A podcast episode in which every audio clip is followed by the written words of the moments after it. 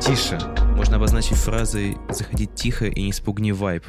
И либо «заходя, закрывайте дверь, не упускайте вайп на улицу». Какая история за этим синглом у тебя стоит? Что он для тебя значит? Ну, во-первых, я же в припеве говорю «тише, шум, я занят, прямо в пути пишу на Сапсане». Все по фактам, типа прямо в пути пишу на Сапсане, беру дневник. Вот у меня здесь мои все дневники, их тут, не знаю, что 15 а, книжки, в которых я всегда записываю каждый день свои мысли.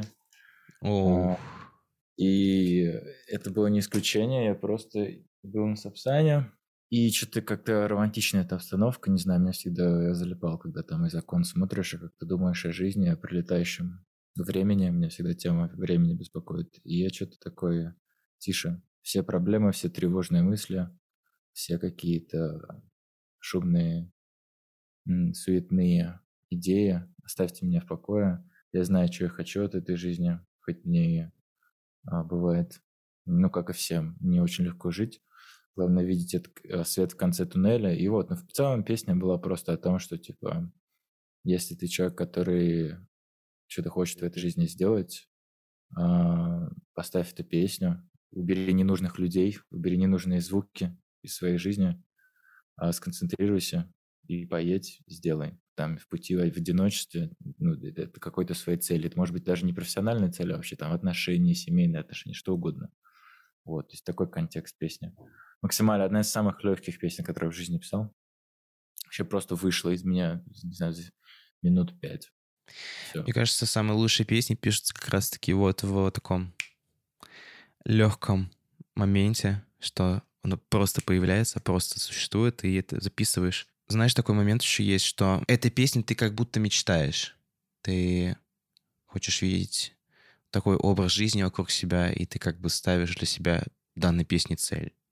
Не так ли? Сто процентов. А, более того, это, мне кажется, уже рекуррентная тема в моем творчестве.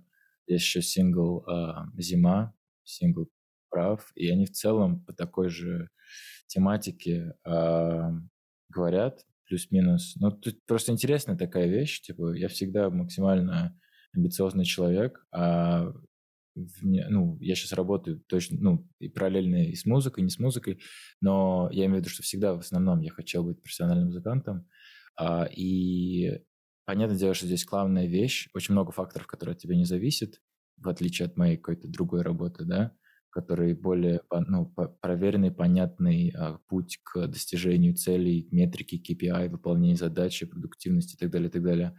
Все зависит от тебя. А здесь как бы, поскольку у меня нет этого либо контроля, либо рычага давления, как будто, может быть, я себя убеждаю, что у меня его нет, как будто здесь столько всего, ну, мне опыт показывает, а я с 15 пишу музыку и выставляю ее в Spotify там, с 16, что это все реально очень много зависит от момента, от какого-то тайминга, типа, что в нужном времени нужно попасть, в нужное, в нужное знакомство, в нужное э, сердце, в нужное время для людей попасть, да, то есть э, вот это меня, короче, всегда морозило, и мне много достаточно песен личных, которых я просто э, говорю, что, чуваки, э, ну, я абсолютно люблю творчество, но я также обожаю деньги, а больше всего я люблю деньги не потому, что это просто деньги, а деньги для меня это возможность кормить семью.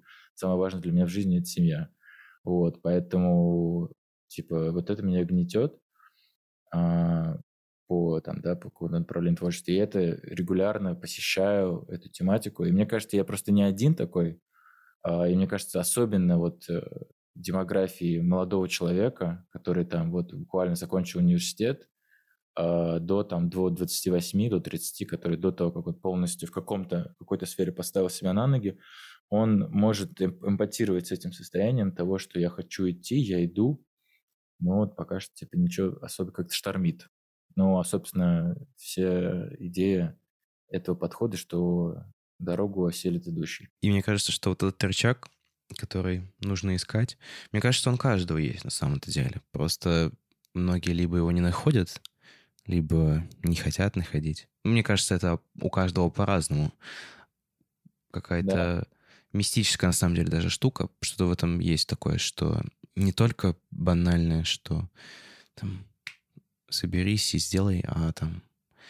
Мне кажется, да. в этом что-то есть такое странное, что если это уж так просто ну, сказать, да, возьми-то и сделай, Так почему же у нас не каждый, не каждого получается это сделать? Потому что это не возьми и сделай. Это возьми и сделай, это, это, это короче, это, это вырванные из контекста там два э, этапа, два шага вот из всей из всего, всего фреймворка успеха. Во-первых, нужно понять, что ты хочешь сделать, mm-hmm. что ты хочешь взять и сделать.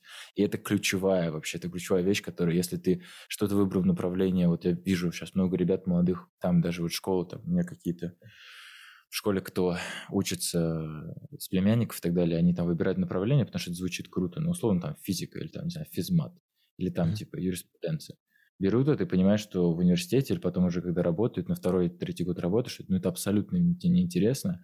И что как они могут взять и сделать, когда им это, ну, а, не доставляет абсолютное удовольствие, и б, оно даже не то, что не доставляет удовольствие, оно у них забирает у них жизненную силу, потому что они чувствуют, что они занимаются не тем. То есть они в этом плане «бери и сделай», они вообще триггерятся и правильно делают, потому что ну, они не могут это делать, они, это не их как бы, предназначение. То есть самое главное, вот бери и сделай, у тебя есть первый этап, который, типа, тебе нужно определиться, что ты будешь брать и делать. И потом еще после этого есть немаловажная, а я считаю, еще более важная часть после бери и сделай, это бери и сделай и еще раз, и еще раз и еще раз, и еще раз. Потому что без систематического дисциплинирования своего «бери и сделай» любой формат э, ну, успеха или в целом какого-то достижения цели не работает. No matter what. No matter what. Раньше на английском писал песни. Перешел на русский обратно? Да, нет, я не обратно. Я с самого начала писал на английском песни, потому что я жил в Англии с 30 э, лет. Я начал писать на английском песне. Есть ли разница в написании для тебя лично? Есть, да. Ну, раньше была, раньше, да и сейчас есть. Да не, на самом деле я верю в эту теорию, что типа, на, на разных языках у тебя, короче, как будто разные эм, люди, личности у тебя присутствуют. Вот я какой-то один, раз, ну, один день что-то услышал рандомно эту историю, что люди, которые по факту реально билингвальные, там, трилингвальные, ну, то есть ну, полностью свободно владеют каким-то языком, что когда они переходят между языками, то они реально меняют личности. И я такой, да не, бред. Но на самом деле сейчас я понимаю, что даже то, как русский вот построен, а в целом ну, сложность языка, склонение, а он заставляет мой мозг думать, структурировать мысли четче, подавать информацию более сухо, фактически правильно и как бы эмоциональный окрас, он такой... И из-за того, из-за этого, из-за вот этой, из-за того, что много стараешься думать, а ты как бы немножко менее как будто эмоционально раскрыт. А на английском, наоборот, ты как бы у тебя не, так, не такие сложные предложения, и я как будто больше а, открытая книга. Есть ли какая-либо у тебя мысль или идея, которой ты хотел бы поделиться с аудиторией? Слушай, знаешь, самая ирония судьбы, что мне прям сегодня в директ написал парень, подкаст это для тебя, парень, который просто такой, типа, где твои материалы с твоими ну, мыслями? Я говорю, у меня было на студии 21 интервью, но оно не записано. То есть оно, оно просто, ну, оно было на радио, и потом, ну, не в, не в электронном формате его нельзя послушать. Поэтому по факту я реально буду шерить ссылку на этот аудиозапись, потому что здесь такое можно в голосовом формате себя больше раскрыть. А, какую мысль? Слушай, ну, мыслей очень много, на самом деле. Можно какой-то, дай любую специфику, дай мне какую-то Вообще любую. свободно. Не знаю, я самая большая для меня мысль, сам, для меня мысль, большое, большая за последние полгода, наверное, открытие для меня. И что реально, ну, я считаю, что меняет мою жизнь, изменило и меняет в лучшую сторону, это понимание, что ты — это сумма пяти людей, с которыми ты общаешься больше всего.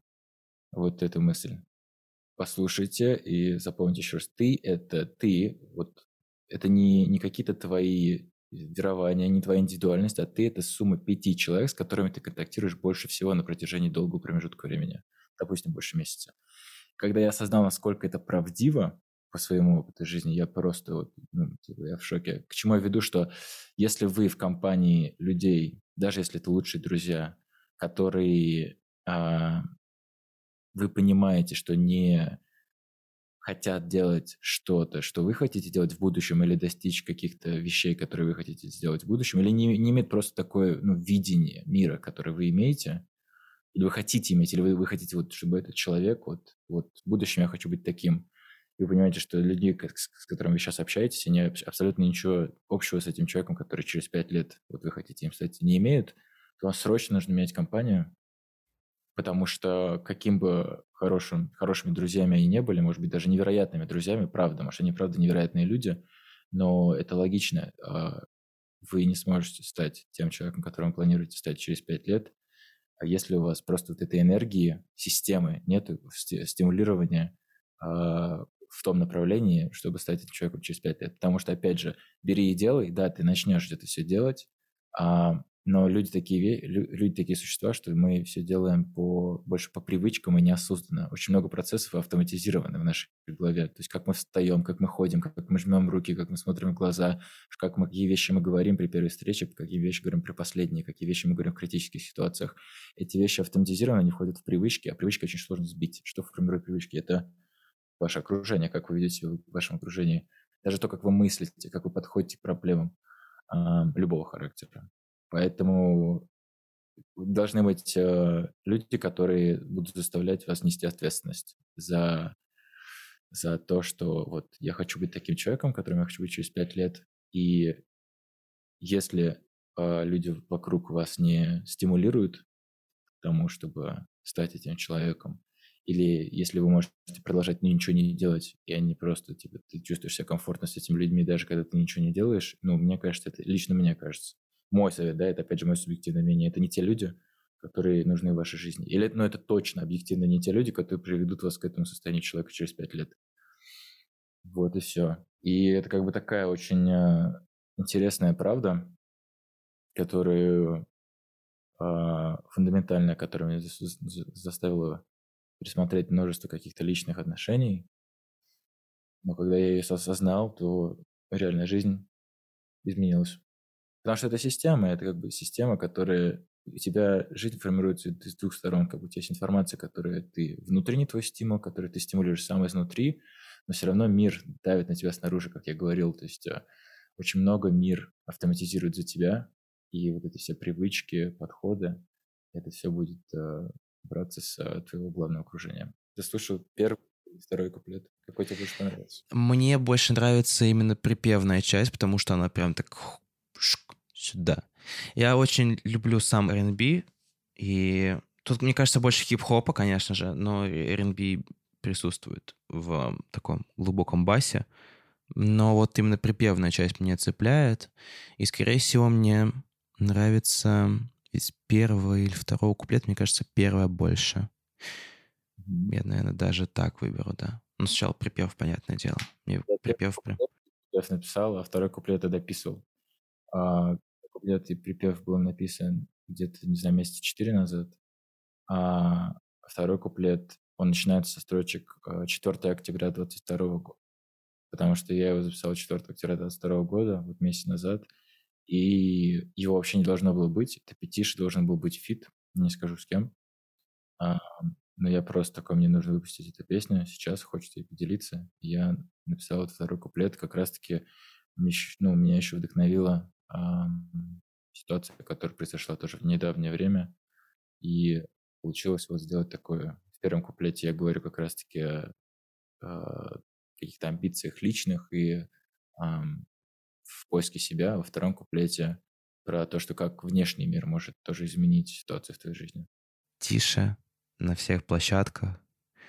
Не спугни Тише на всех площадках будет абсолютно не тихий. Следующая песня, следующий сингл. А что тебе дальше, кстати? Синглы, синглы, потом мини-проект. А сингл будет с Егором Крестом, совместная песня. Это клубный бенгер, абсолютно в другую сторону от Тиша. Я не знаю, почему меня так растрясло, он абсолютно разные подходы, но Тиша — это такая индивидуальная, меланхоличная, личная, откровенная песня для индивидуального прослушивания. А вот песня, которая сейчас будет, называется «Сегодня», это такой вот в клубе подрубить и свой эго потешить. Но никаких псевдорэперских флексов там нет.